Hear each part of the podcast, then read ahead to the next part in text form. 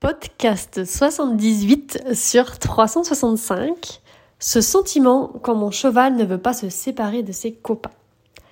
Oups, j'ai l'impression de dépoussiérer ma chaîne de podcast. Me voici de retour. Oui, ça fait un moment. Je compte bien revenir plus régulièrement, mais j'ai préféré passer aux emails quotidiens plutôt qu'aux podcasts quotidiens parce que c'était trop lourd pour moi. J'adore les podcasts, donc je compte revenir plus souvent, et j'avais juste besoin de m'organiser afin que ça reste un plaisir. Là, du coup, on va parler de la séparation des chevaux, euh, qui peut être problématique. Ce sentiment d'impuissance, on va aussi parler du coup de ce qu'on ressent nous en tant qu'humains. Parce que le cheval, on sait, il se sent pas bien quand il se sépare de son copain, mais nous, comment est-ce que on se sent nous? On compte aussi, tu vois. Donc ce sentiment d'impuissance là qu'on peut ressentir quand on est avec un cheval, avec son cheval notamment, et qu'il n'arrête pas d'énir, énir super fort pour appeler son copain alors que nous, on est là. Ouh, juste à côté. Il nous hurle dans les oreilles. La seule chose qu'on voulait, c'était de passer un temps tranquille, en légèreté, avec notre cheval, et lui, il n'a qu'une envie, c'est de ne pas être là. Cette sensation aussi que tout le travail accompli avant n'a servi à rien.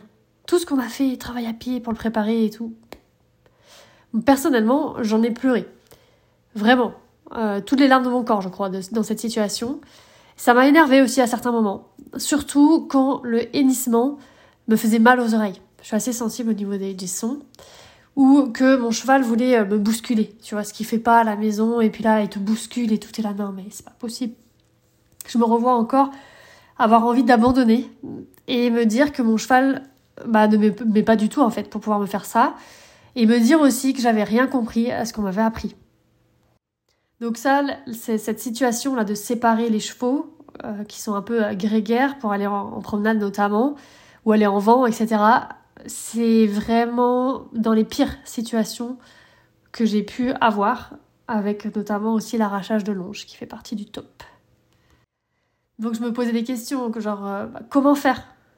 Comment faire pour avoir un cheval calme avec moi quand je sors? Comment faire pour remplacer dans la tête de mon cheval ses copains par moi? Je suis calme, il peut se reposer sur moi, mais il le fait pas. Donc au bout d'un moment, ça finit par énerver. je commence du coup aussi à ne plus avoir envie de sortir. Forcément, euh, si à chaque fois que tu veux sortir ton cheval, lui il veut pas et qu'il se met dans des étapes pas possibles, toi aussi tu finis par plus avoir envie en fait. Et on peut même se persuader qu'on aime bien rester où on est, genre dans la carrière ou dans son pré. Non, non, mais en vrai, euh, voilà, j'aime bien travailler à pied, je fais un peu de liberté dans mon, dans mon pré. Mais en vrai, au fond, euh, tu sais, que tu as envie de galoper, tu vois, dans les chemins, de rêver. Euh, enfin, tu sais, ton rêve d'enfant, c'était d'aller euh, en Islande pour euh, partir une semaine monter à cheval en Islande. c'est pas pour rester enfermé dans une carrière, quoi, tu vois. Et puis il y a des jours, tu vois, c'est un moment que t'es pas sorti, tu retentes et tu crois que ça va mieux. Il a pas une tout de suite. tu dis ça va mieux. Puis parfois, euh, tu tu t'es un petit peu entraîné, tu vois, en faisant des petits approches retrait, partir à 50 mètres, revenir et tout ça, tu vois. Et euh, ça va mieux. Mais d'un coup, hop, 200 à 200 mètres, hop, rebelote. Et comme si elle perdait la tête. Et il n'y a plus personne. C'est désespérant. Donc, j'ai eu un cheval comme ça, et j'ai eu de nombreux chevaux au travail comme ça, avec cette problématique. Et j'ai coaché de nombreux couples ayant cette problématique. Donc je sais ce que c'est, ce qu'on peut ressentir quand on vit ça. Et je sais aussi ce qu'on peut ressentir quand on a enfin dépassé ça et que son cheval se repose enfin sur nous. Et oui, j'en ai eu marre de subir ça et j'ai décidé de trouver comment, une fois pour toutes, on fait pour avoir un cheval qui a envie de venir avec nous et qui accepte de se séparer de son copain de près pour venir avec nous. Et après des années de recherche et de tests sur les chevaux ou sur les couples, justement, on essayait plein de choses, j'ai enfin trouvé plusieurs exercices, plusieurs concepts qui permettent d'aller à ce résultat. Et c'est la raison pour laquelle j'ai créé une formation là, sur ce sujet, cette semaine, enfin la semaine dernière du coup.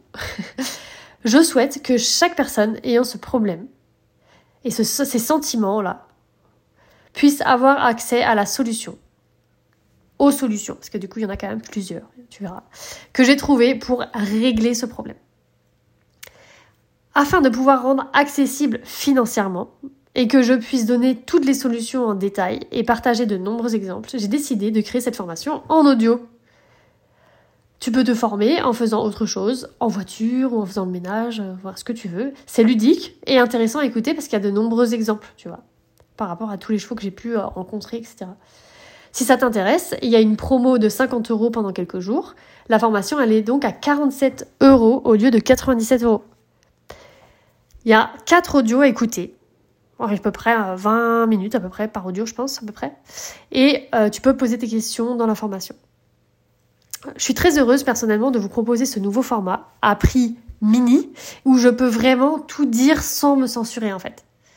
J'espère que vous apprécierez autant que j'ai apprécié la créer. À très vite